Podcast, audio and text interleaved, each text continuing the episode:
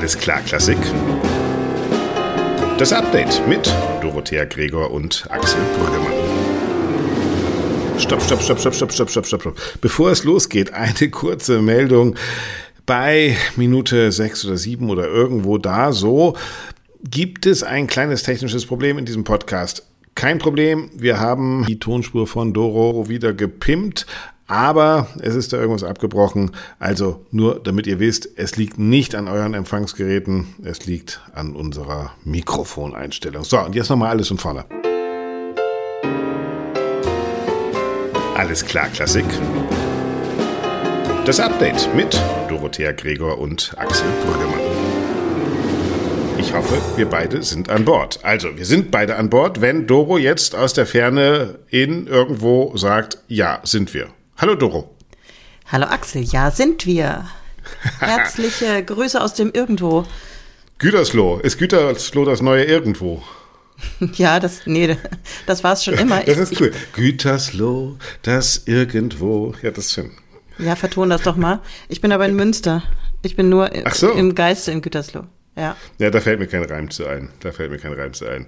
Ich meine, wir können wir es ja unseren Hörerinnen und Hörern sagen. Es ist 20.11 Uhr am Mittwochabend. Der Podcast geht mhm. erst am Freitag online. Mhm. Und äh, wenn ich um 20.11 Uhr noch im Büro in Weil Gütersloh du so busy wäre, bist. Deshalb müssen wir so früh aufnehmen. Ja, ja weil ich morgen nach Berlin fahre, Axel. Aber ja. was, machst, was machst du so? Gerade. Ich fahre nach Hamburg. Ich fahre am Wochenende Morgen. nach Hamburg und moderiere. Ich auch. Ich darf gar nicht sagen, äh, eine große Kinosause mit, rate mal wem. Eine Kinosause. Ja, es wird übertragen in 130 Kinos, glaube ich, deutschsprachige, polnische, äh, ein Konzert und ein Live-Talk und ein Live-Gig aus dem Kino in Hamburg, in alle anderen Kinos. Mit, du kommst Ach, nie komm. drauf. Du kommst nie drauf. Ähm, komm, aber gib mir einen Tipp. Ein Tipp. Nee, Ja-Nein-Spiel. Okay, hat das was mit klassischer Musik zu tun?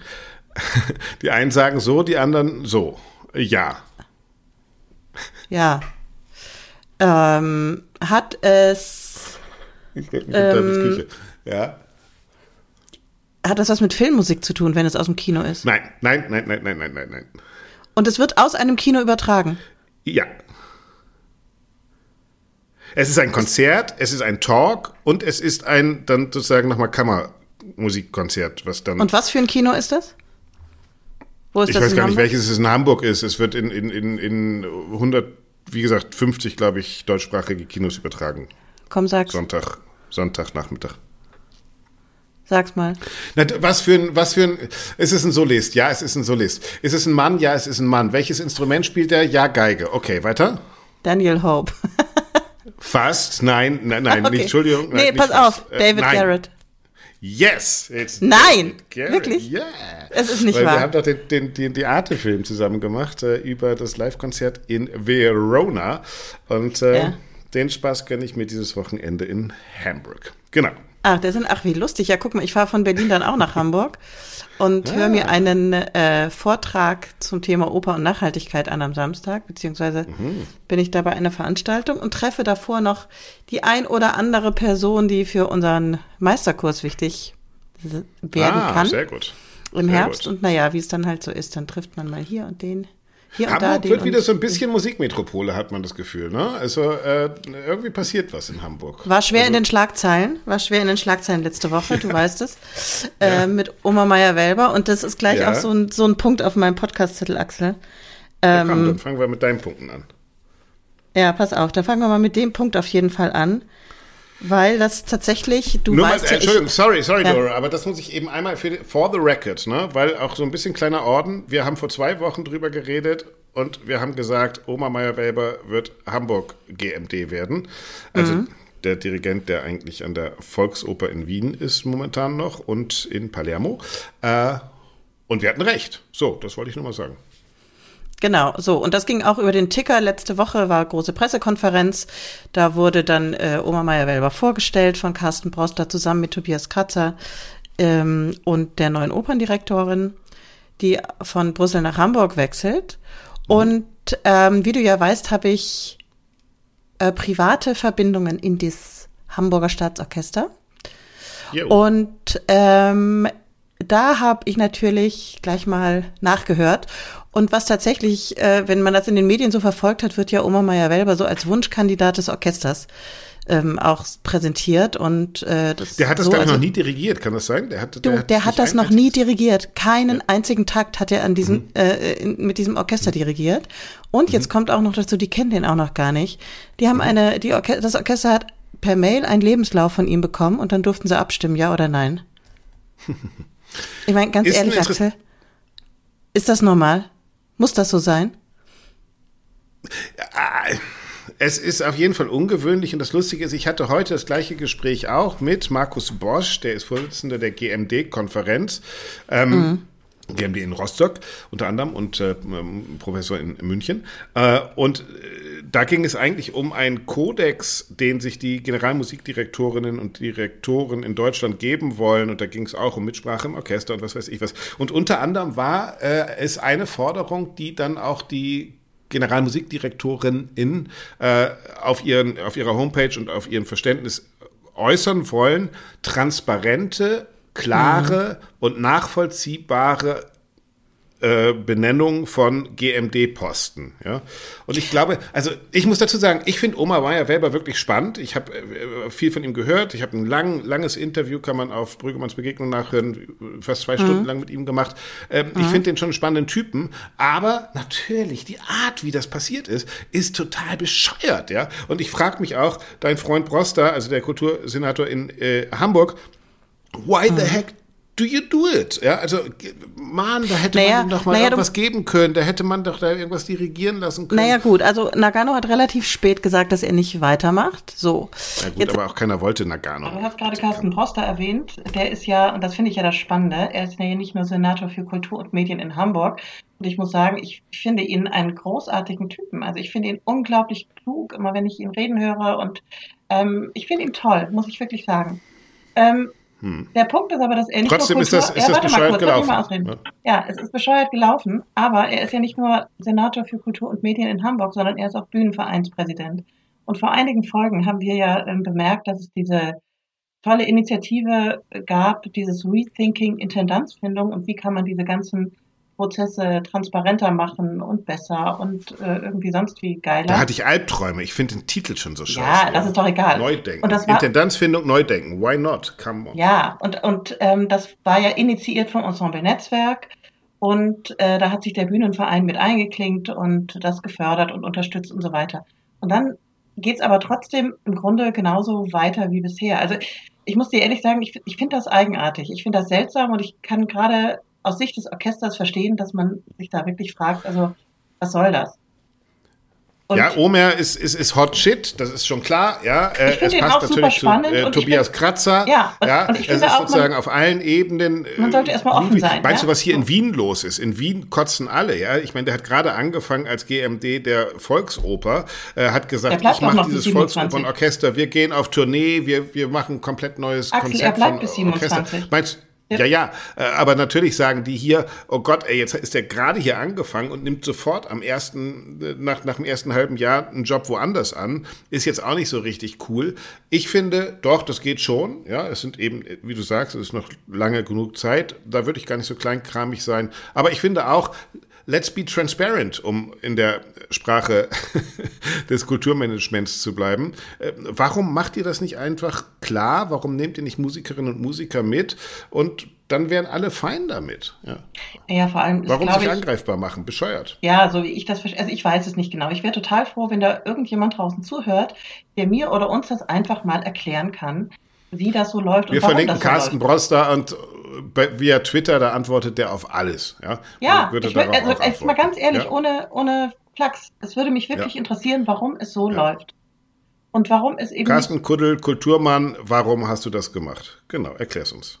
Ja, dann kann ich es vielleicht verstehen und dann nehme ich auch gerne alles zurück, aber es ist mir irgendwie einfach nicht, es geht mir einfach nicht so richtig in den Sinn. Und dann vor allem noch zu erzählen, es ist der Wunschkandidat des Orchesters, das suggeriert ja tatsächlich, als hätten die schon künstlerisch mit ihm ganz viele Dinge ähm, ausprobiert Ja. und fänden das wahnsinnig Ja, toll. Und es gab ja auch noch nicht mal, ähm, ich sage mal, eine Alternative bei einer Abstimmung. Ne? Also es gab ja nicht ja, fünf ja. Lebens. Ist auch immer die Frage, ob das Orchester dann immer die richtige Wahl trifft, ist auch noch eine Frage. Aber äh, interessant, weil das, äh, eine ähnliche Personalie steht auf meinem Zettel, weil, wie du schon gesagt hast, heute ist Mittwoch, wir nehmen ein bisschen früher auf, aber heute ging es die ganze Zeit durch die Nachrichten, dass in Berlin Frau Giffey, äh, SPD, mhm. plötzlich doch nicht mehr rot-rot-grün will, sondern plötzlich sagt, sie möchte verhandeln mit der CDU, mhm. mit Kai Wegner, der wird dann auch ähm, regierender Bürgermeister werden, wenn das zustande kommt. Mhm. Und da habe ich gedacht, guck mal, wie politisch sind eigentlich solche Personalentscheidungen. Ich glaube zum Beispiel, dass Christian Thielemann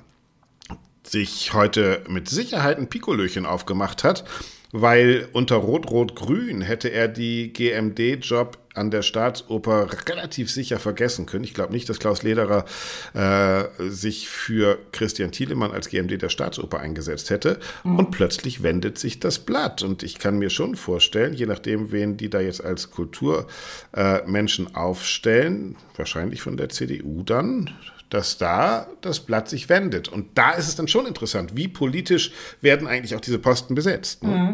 Natürlich ist das Politik auch in Hamburg und tatsächlich ist es ja auch wichtig, dass ein GMD für sein Orchester, also dass er nicht nur künstlerisch gut arbeitet, sondern auch äh, Stellen sichert und auch politisch mhm. agiert und sich einsetzt, mhm. gerade in, in der mhm. Landespolitik oder, oder Stadtpolitik oder wo auch immer, also beim Träger mhm. äh, des Orchesters und des Hauses. Und äh, jetzt vielleicht abschließend, um das noch zu sagen, klar, sagst du, ist die Frage, ob das Orchester immer der richtige Ansprechpartner ist, aber es ist so wie in jedem Unternehmen, ähm, ein Team ist noch ein Team, auch wenn der Chef nicht da ist, aber der Chef ist kein Chef mehr ohne Team.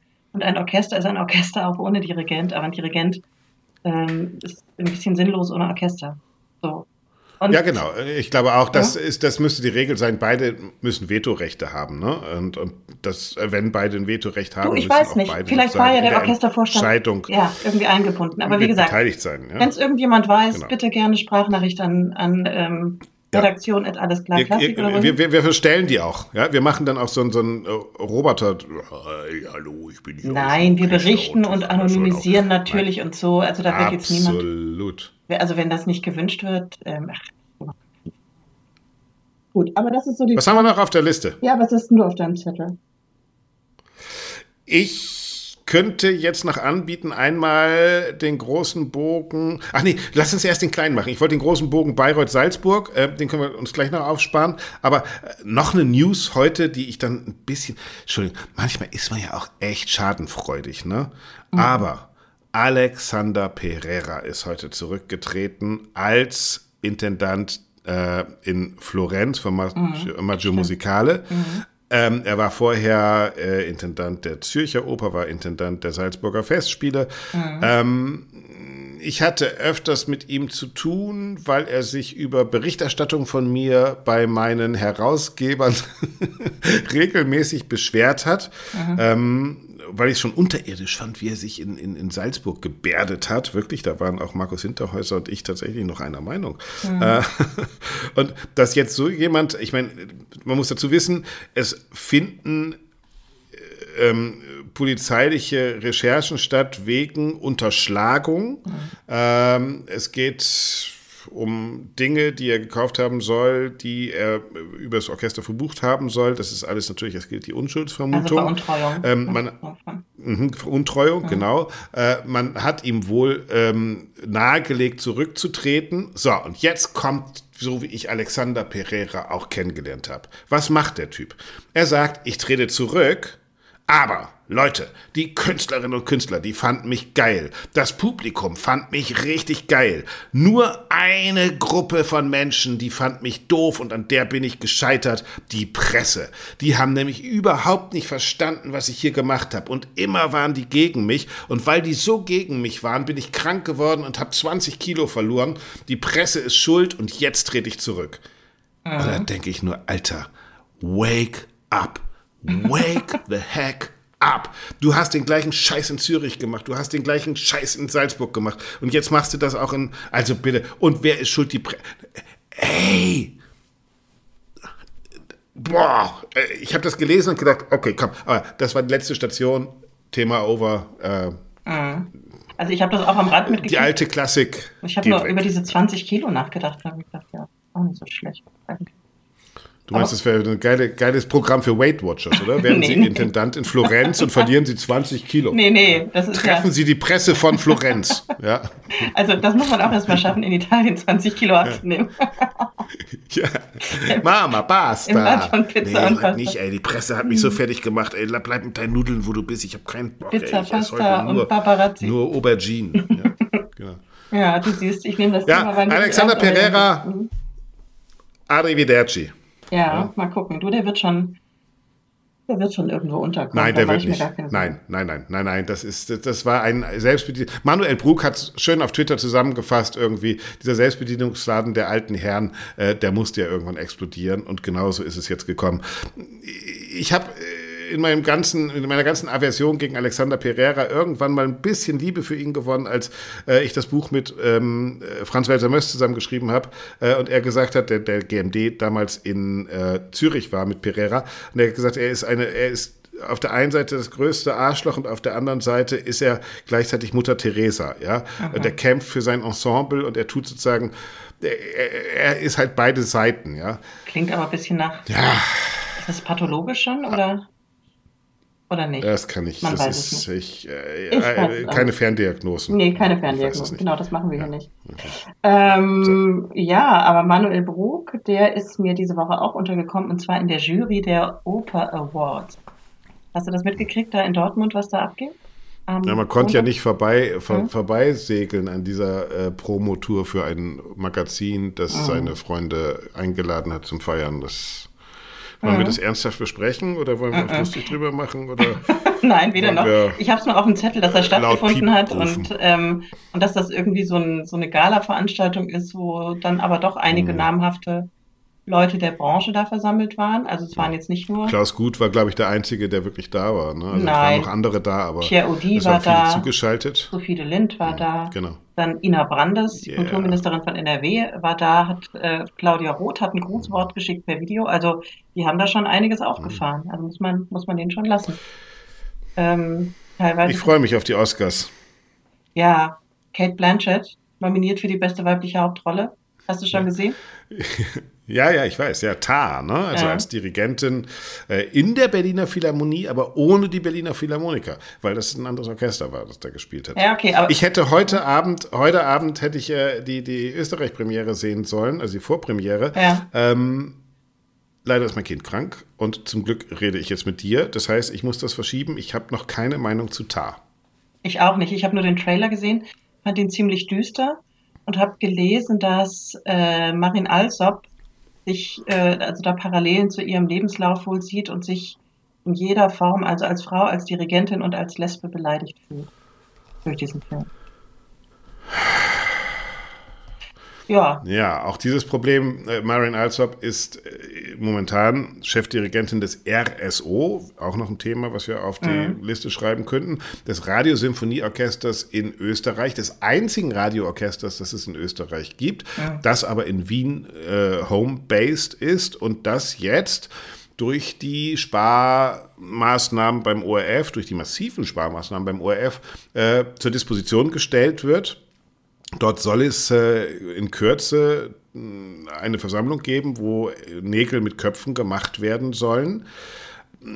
Ich kriege das mit, ganz Österreich sagt, wie, wie schlimm, wie schlimm, wie schlimm. Und ja, es ist schlimm, um keine Missverständnisse zu haben. Auch ich finde es schlimm, dass das RSO, dass ein Orchester gestrichen werden soll. Mhm. Aber ich sage auch, ey Leute, ihr habt auch die letzten zehn Jahre verpasst zu erklären, vor allen Dingen der ORF, warum ihr überhaupt dieses Orchester habt. Ja, das spielt in Wien ein paar Konzerte, ist hier im Theater an der Wien. Mhm. Äh, aber was hat denn der Vorarlberger ähm, äh, Skilehrer davon, dass es euch gibt? Weil euer Neujahrskonzert macht er mit den Wiener Philharmonikern. Im mhm. Fernsehen kommt dieses Orchester so gut wie überhaupt nicht vor. Ihr habt gar keine Legitimation. Dann macht ihr neue Musik, sagt ihr, ja, neue Musik, aber diese Konzerte mit neuer Musik, die will auch kein Mensch. Also es ist das für mich das typische Beispiel. Und bitte, Deutschland, wenn ihr da jetzt hinguckt, Irgendwann ist es zu spät. Ihr müsst jetzt eine Legitimation finden. Ihr könnt nicht sagen, wir sind Orchester und wir werden schon nicht abgeschafft. Wir leben für immer. Selbst die Redaktion der Welt und der Bildzeitung werden momentan abgeschafft. Es ist wirklich nichts mehr sicher. Und auch ein Orchester nicht. Und guckt nach Österreich und lernt bitte daraus, gebt euch jetzt einen Sinn. Und zwar nicht nur für die paar People, die in euren Konzerten sitzen, sondern für alle People, die euch mitfinanzieren. Mhm. Und das, glaube ich, wurde beim ORF verpasst. Und da bin ich sehr gespannt, weil ich befürchte, wenn da so 600.000 Leute eine Unterschriftenaktion machen, mhm. naja, dagegen stehen halt 8 Millionen andere Menschen, die sagen, brauchen wir nicht. Ja, ja ich verstehe. Erklär es mir mal, wie ist denn der Stand der Dinge? Also da gibt es diese Petition, da werden gerade fleißig Unterschriften gesammelt. Ja. Und wem wird die ja. vorgelegt? Wer entscheidet dann letzten Endes? Na, das entscheidet tatsächlich der ORF. Also der, ja. der, ORF ist mehr oder weniger in großen finanziellen Schwierigkeiten und es mhm. gibt dann eine, äh, ich weiß gar nicht, was das ist, irgendeine ORF-Gremiensitzung. Nagel mich nicht fest, auf was genau und das eigentlich ist. Vielleicht Aber, mhm. Ja, genau so. Und da wird dann entschieden, ob der ORF das Orchester, was ja auch natürlich, man sagt immer, ist nicht viel zu allem anderen, aber natürlich, das sind keine Ahnung, roundabout 100 festangestellte Menschen, die das sind, ja. Naja. Äh, das ist natürlich, macht das natürlich aufs Jahr gerechnet schon ganz schön viel Geld aus, ja. Mhm. Äh, und, und das steht zur Disposition und, ähm, ich, ich, ich, glaube aber, Axel, Also wenn ich, wenn ich, wenn ich, wenn ich, wenn ich meinen Finger in, in, in, in, in, in, in, in zum Wassermessen benutze, mhm. habe ich diesmal das Gefühl, dass es passieren könnte. Also bis jetzt ist es ja immer so, ja, dann wird was fusioniert oder wir machen eine leichte Kürzung. Die, die Klassik-Bubble strudelt und, und ist sauer, aber es könnte ein, ein, ein Präzedenzfall sein, dass Politik oder in dem Fall auch Rundfunkpolitik sagt, das interessiert uns überhaupt nicht, weil ehrlich gesagt, wir mehr Leute finden es okay, wenn wir sparen, als die paar Kulturfuzis, die es scheiße finden, dass sie abgeschafft werden. Und ich glaube, da müssen wir so langsam in Zukunft echt auch aufpassen, dass wir nicht das Vertrauen in der Bevölkerung verlieren. Und deshalb lohnt es sich, hinzuschauen, was beim ORF passiert. Und da mal nachzufragen. Ich glaube aber tatsächlich, dass dieses Sparen, ja. ich weiß jetzt nicht, um welche Summen es tatsächlich geht im Jahr oder in der in einer Haushaltsrunde die ja manchmal hm, mehrere Beim Jahre ORF geht, das kann ich dir sagen. Hm. Ich muss mir hier googeln. Hier Nein, bei dem Orchester. Äh, also wie viel wird wirklich eingespart? 300 Millionen Euro soll der ORF einsparen. Ja, aber wie viel davon ist das Orchester?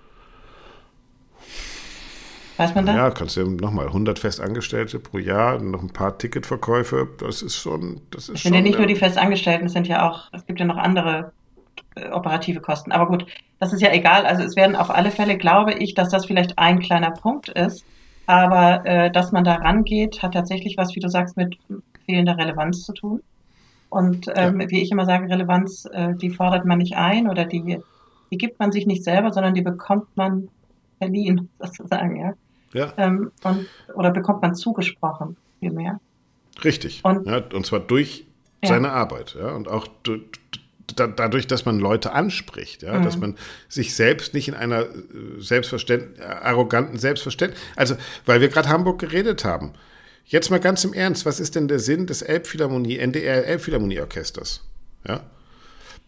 Naja, Außer gut, die ja. Elbphilharmonie zu bezahlen durch seine Mieteinnahmen. Ja, da bezahlt der ja. NDR die Elbphilharmonie, aber dieses Orchester ist komplett irrelevant. Ja? Naja, sie machen ein bisschen also, wenig draus, dass sie diese, diese, dieses unfassbar tolle Haus haben. Und ich finde, auch das Programm bei der Bin sicher, wird das erste Orchester in Deutschland sein, was gecancelt wird, was, was abgeschafft wird. Ah ja, meinst du? Ich weiß nicht. Muss ich mal, muss ich mal drüber nachdenken. Aber so, also ich habe, so habe ich das tatsächlich noch nie gedacht.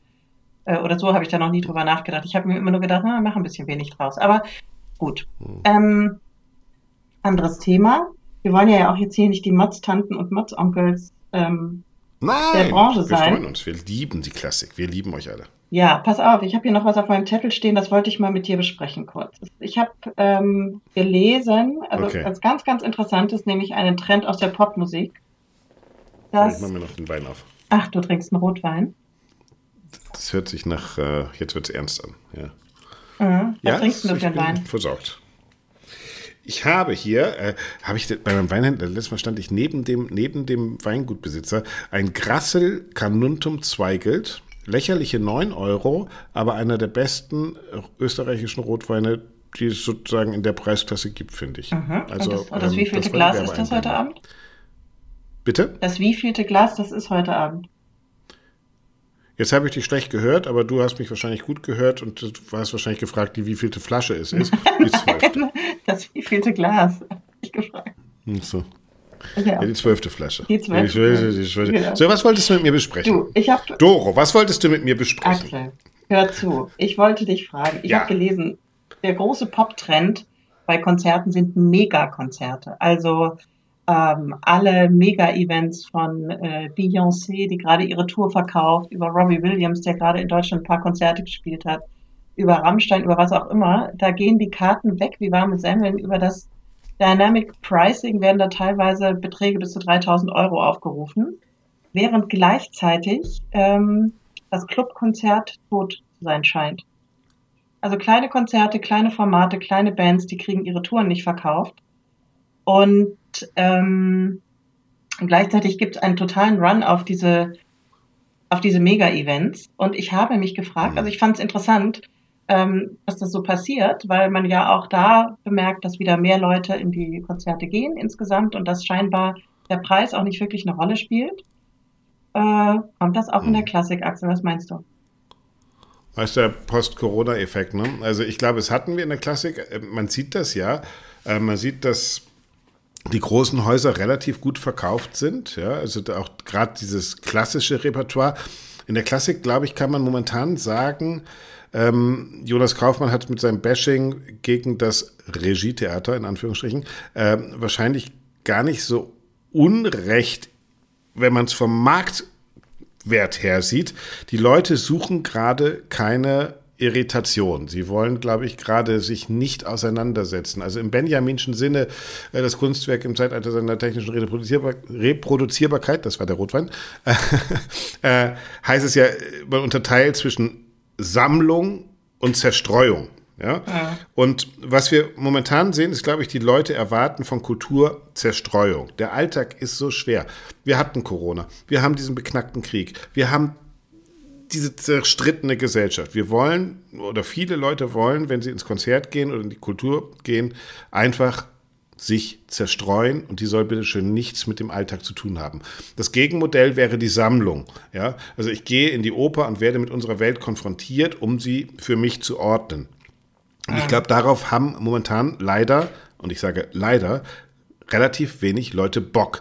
Und deshalb glaube ich, wird es in der Klassik nicht unbedingt eine Frage zwischen Megakonzerten und Kammermusikkonzerten sein, sondern es ist, glaube ich, eine Tendenz zwischen Zerstreuungs- und Sammlungskonzerten. Ja, aber das ist genau das, was ich da meine. Da hoffe ich, dass wir die Sammlungskonzerte trotzdem aufrechterhalten, weil mittelfristig und der Goldpreis, der langfristige Goldpreis der Kultur ist natürlich die Sammlung und nicht die Zerstreuung. Ja, aber das ist genau das, was ich meine, Axel. Also geht es mehr in Richtung Eventisierung? Um jetzt mal so ein ganz furchtbares. Weißt du, warum ich zu David Garrett gehe? ja, genau, du bist das beste Beispiel. Ja. Und ähm, ja, der, der ja, 120 Kinos, da, davon ist die Hälfte wahrscheinlich ausverkauft. Und dieses, ja, die und dieses Dynamic Pricing finde ich auch interessant. Das wurde ja noch gar nicht ausprobiert. Ich glaube, das kommt. Das kommt auch zu uns. Das schaut drüber, dass im Grunde die Preise sich erhöhen, wenn die Nachfrage sich erhöht. Natürlich.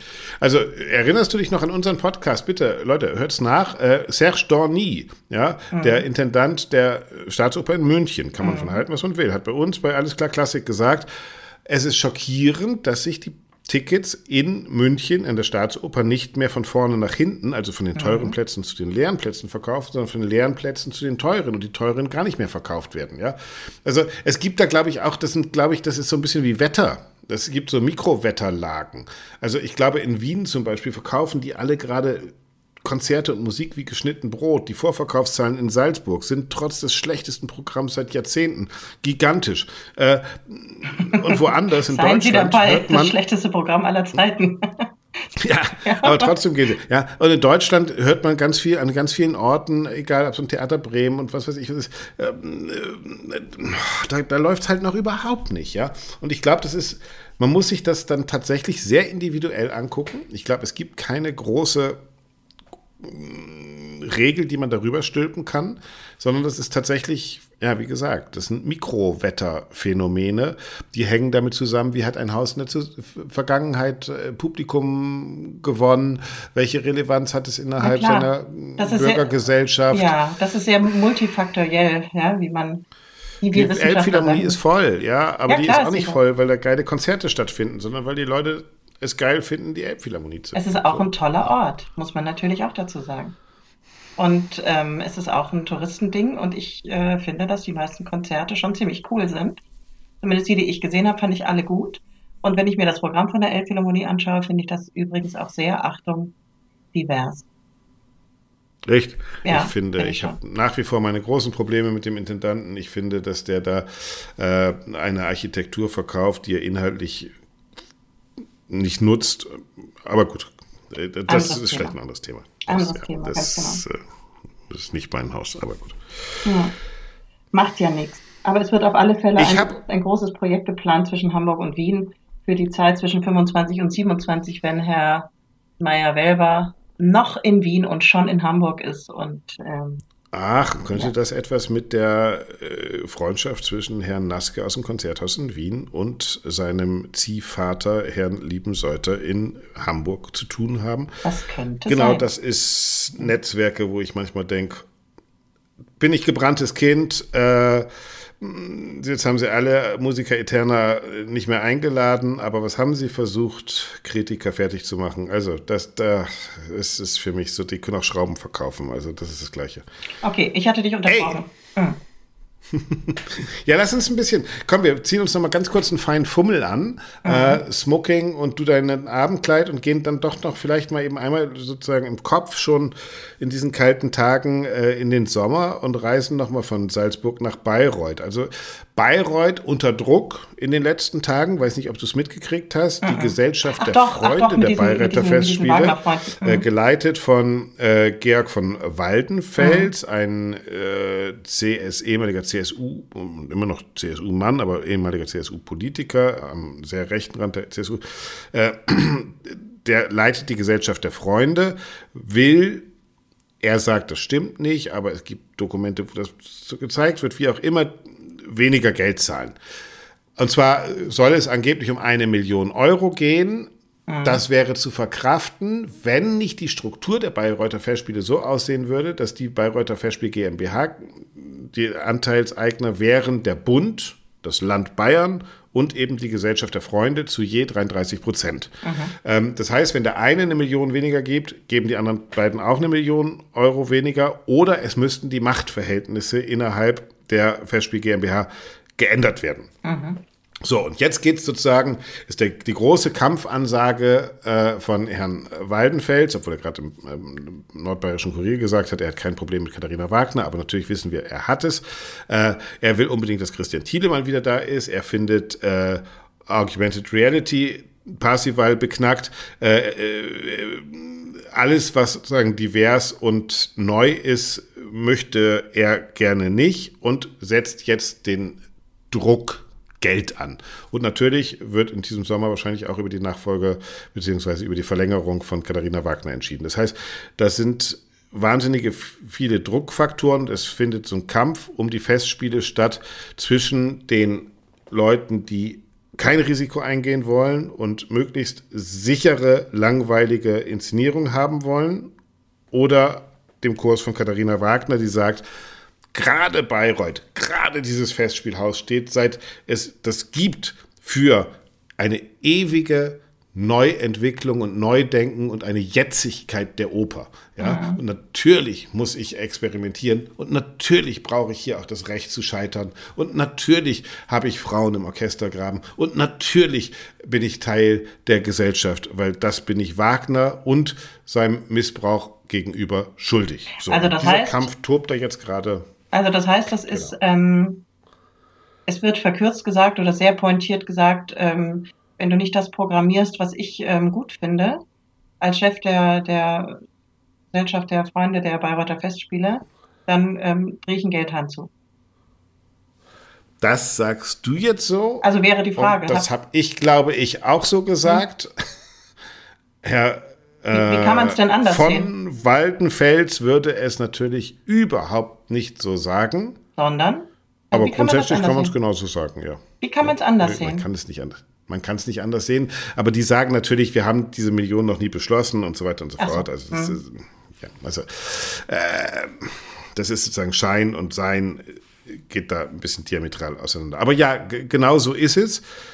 und weil die Struktur ja eh beknackt ist, weil die Gesellschaft der Freunde sowieso permanent klamm ist, könnte, und das ist das Lustige, natürlich auch passieren, dass die sich wie Lully selbst mit dem Taktstock in den Fuß stechen und an Blutvergiftung sterben, äh, weil Claudia Roth ist jetzt auch zu 30 Teilen Anteils, äh, 30 Prozent Anteilseigner. Die hat noch vor einigen Monaten gesagt, sie will, dass Bayreuth sich öffnet, Jugendprogramme macht, divers wird. Äh, ich glaube, dass dieser, dieser Aktionismus der Gesellschaft der Freunde vollkommen kontraproduktiv ist und am Ende Katharina Wagner sogar helfen wird ähm, und die eigene Macht schwinden lassen wird. Also mhm. ich glaube tatsächlich, so habe ich es auch in meinem Newsletter geschrieben, hier handelt es sich um ein letztes Gefecht. Ja. Mhm. Naja, wir, wir werden es äh, beobachten und ich glaube, da wird schon an äh, hinter den Kulissen werden da gute Lösungen gefunden. Und das ist vielleicht auch ganz gut, wenn das all, nicht alles, das widerspricht jetzt vielleicht dem, was wir vorhin zum Thema Transparenz gesagt haben, aber dass manche Dinge, ja, dass manche Dinge einfach auch ähm, hinter verschlossenen Türen einfach mal besprochen werden müssen. Und, Nein, ist ja auch gut, dass es ähm, ausdiskutiert wird, aber du, genau. genau, ja, Entschuldigung. Und, und dass da, ich glaube, da wird eine ganz gute Lösung bei rum. Also die, die Festspiele werden das unbeschadet überstehen, Katharina Wagner auch nächstes ja. Jahr.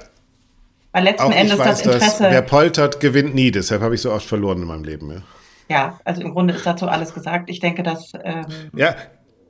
Um den Gedanken wirklich zu einem Ende zu bringen, dass äh, Katharina Wagner klug genug ist, eine gute Lösung zu finden und dass letzten Endes das Interesse dieser Freunde der, jetzt hätte ich was gesagt, Salzburger Festspiele, der Bayreuther Festspiele, hm. ähm, auch ein großes Interesse daran haben, dass dieses, diese Festspiele erfolgreich sind.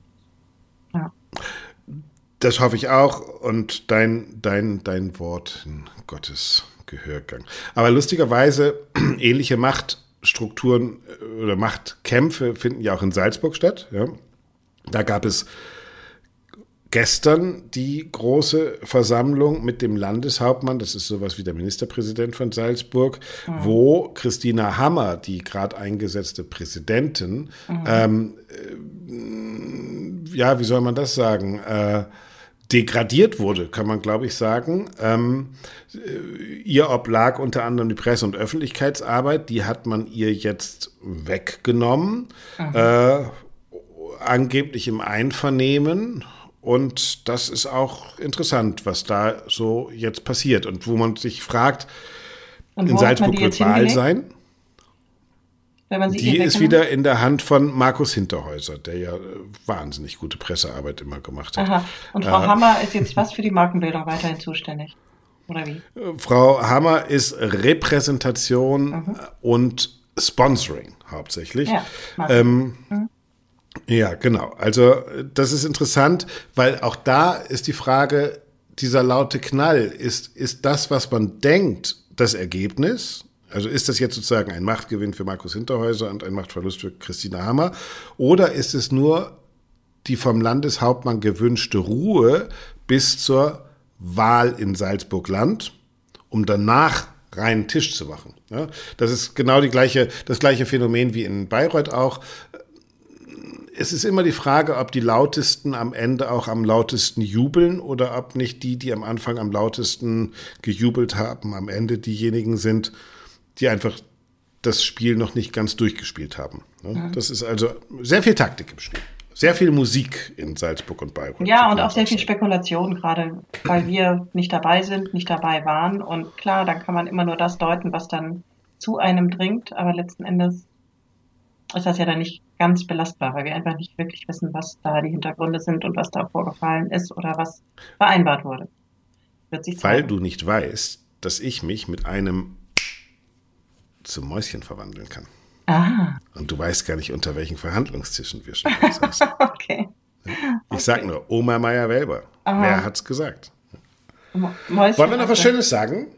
Ja, ich wollte eigentlich wir, dich noch loben für den für den Podcast letzte Woche. Aber du kannst auch was anderes Schönes sagen.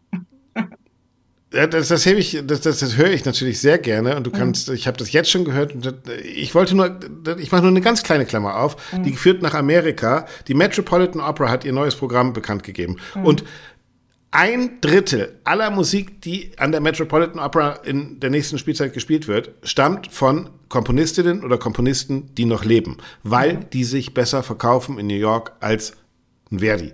Und Spannend. das finde ich eine wahnsinnig spannende Entwicklung, die wir mhm. unbedingt im Blick haben sollten. Und äh, Klammer zu. Ja, spannend. Interessant. Ja, bleiben wir mal dran und gucken über den Teich, was da passiert und ähm, was da auf die Bühne gebracht wird ja, interessante Entwicklung. Genau. Was wolltest du noch sagen? Du wolltest noch irgendwas über mich sagen, glaube ich. Ach so, du meinst die, die Lobhudelei an dich? Nein, also. Ultimativ hieß es doch bei Götz Alsmann immer, ja, genau. Ja, genau. Letztes Mal frei. Nee, ähm, du, ich wollte über letzten Podcast sprechen. Musik und Glaube. Ja. Glaube und Musik hieß das Thema. Und ähm, der ist richtig gut geworden aus meiner Sicht mit ganz vielen tollen Aspekten und ist auch richtig gut angekommen. Ich habe viele wirklich positive Feedbacks gehört. Ich weiß nicht, was bei dir angekommen ist. Aber ich fand ihn super. Ja, auch aus der Community der ja. Kirche, ja. Genau, richtig, ähm, richtig interessant. Natürlich so, dass man nie alle Aspekte ansprechen kann und immer natürlich was offen bleibt, wenn man dann eine Stunde lang äh, dieses Thema bespricht. Aber ähm, ja, wirklich mhm. spannend mhm. und richtig gut. Ja, es ist lustig, ne? Also mhm. wenn wir diese ähm, Themen Podcast besprechen zusammen, also wir hatten es mit einem Musikinstrumente-Podcast, wo ich gedacht habe, das, das will ich unbedingt machen und du hast gesagt, oh, mm. und jetzt kamst du mit diesem Musik und Religion und ich habe gedacht, oh, aber haben wir das nicht schon tausendmal und Religion, das interessiert doch keinen. Und dann habe ich gemerkt, doch, es interessiert doch sehr, sehr viele und es interessiert auch mich selber. Ja? Mhm. Und ich finde es schon interessant, dass egal, ähm, ob die Gesprächspartner katholisch oder evangelisch waren, beide eigentlich das gleiche Problem mhm. benannt haben, nämlich die Kirchenmusik, die ist fein. Ja? Die Leute kommen und wollen singen und wollen Gemeinschaft haben und wollen im Singen zusammen sein.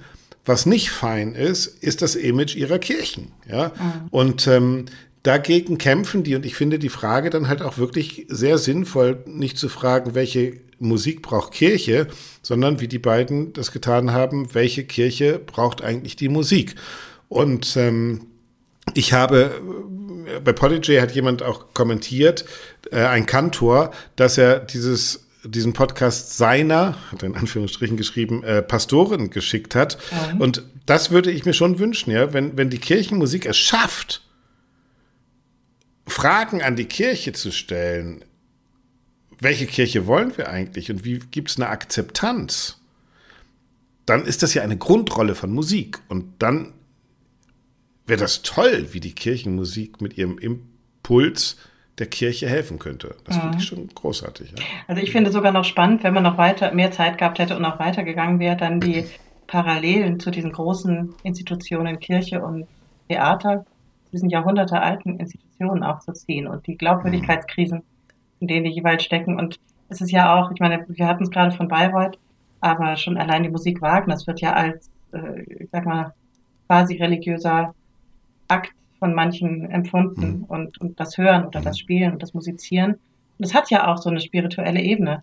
Und tatsächlich ist Musik etwas, was ganz unmittelbar einem ins Herz und in die Seele dringt. Und das ist ja auch gut. Mhm. Äh, Sind wir auch wieder bei Zerstreuung und Sammlung. Ne? Genau. Also Kirche ist für mich natürlich der mhm. Prototyp von Sammlung. Mhm. Ja? ja? gut. Aber auch, ähm, da muss man auch differenzieren, was tatsächlich das ist, ähm, also die Glaubensgemeinschaft ist und was die Institution ist. Aber ich kann dazu vielleicht noch ganz kurz eine private Sache erzählen, die mich, ähm, über die ich sehr glücklich bin, je, je länger ich drüber nachdenke oder auch je länger sie her ist. Und zwar in der Corona-Zeit waren ja, wie wir wissen, ich glaube, über sieben Monate, acht Monate alle Theater geschlossen. Und es waren die Kirchen zwar nicht geschlossen, aber es durfte nicht gesungen werden. Auch nicht mit Maske. Man mhm. saß da drin in Maske, äh, mit Maske. Mhm. Und mhm. ähm, jetzt stell dir mal so einen Gottesdienst vor oder gerade eine katholische Messe ohne, ohne Gesang und ohne Musik. Also das kann ja eine Orgel alles gar nicht auffangen. Und äh, wie du ja weißt oder wie auch einige Hörer und Hörerinnen inzwischen wissen, lebe ich ja in Münster. Und ich habe, er war auch schon vor Corona in der Dommusik aktiv und habe in, während dieser Corona-Zeit Kantorendienste gemacht. Also das mache ich heute auch noch, ab und zu. Und in der Corona-Zeit aber regelmäßig. Also es war so, dass ich ein, zweimal die Woche zur zu einer ganz normalen Werktagsmesse mittags um 12.15 Uhr ähm, dahin geradelt bin, hatte vorher die Noten von dem Domorganisten bekommen für die liturgischen Gesänge und nicht nur für die liturgischen Gesänge, sondern für das Lied zum Einzug und zur Gabenbereitung und, und, und, und, und. Also alles, was sonst die Gemeinde singt, hm. dann danke und so weiter. Und habe mich dahingestellt und gesungen. Und da saßen dann einem eben diese Menschen mit diesen Masken im Gesicht ähm, da und ich habe mir nur gedacht, erstens, wie wahnsinnig privilegiert bin ich, dass kein einziger Sänger gerade überhaupt seinen Mund aufmachen darf und ich darf mich hier hinstellen ja. und singen. Und ich habe mir gedacht, wenn nur, wenn nur ein einziges Herz ein bisschen aufgeht, weil es mal wieder Musik hört, das, was live gesungen wird, dann habe ich meinen Job schon gut gemacht. Und ähm, ich habe mir da wirklich die größte Mühe gegeben und das hat ähm, auch mich selbst, ich habe mich damit selbst auch so reich beschenkt, ja. Und dann bin ich wieder hm. zurückgeradelt an den Schreibtisch. Wir waren ja alle ähm, im Homeoffice und das muss ich sagen, ist eine Klar. sehr, sehr schöne Erinnerung und, und ich werde äh, also, also sehr, sehr lebendig, wie, wie die Kraft der Musik auch wirkt und wirken kann und wirken ja. muss. Ja. Ja.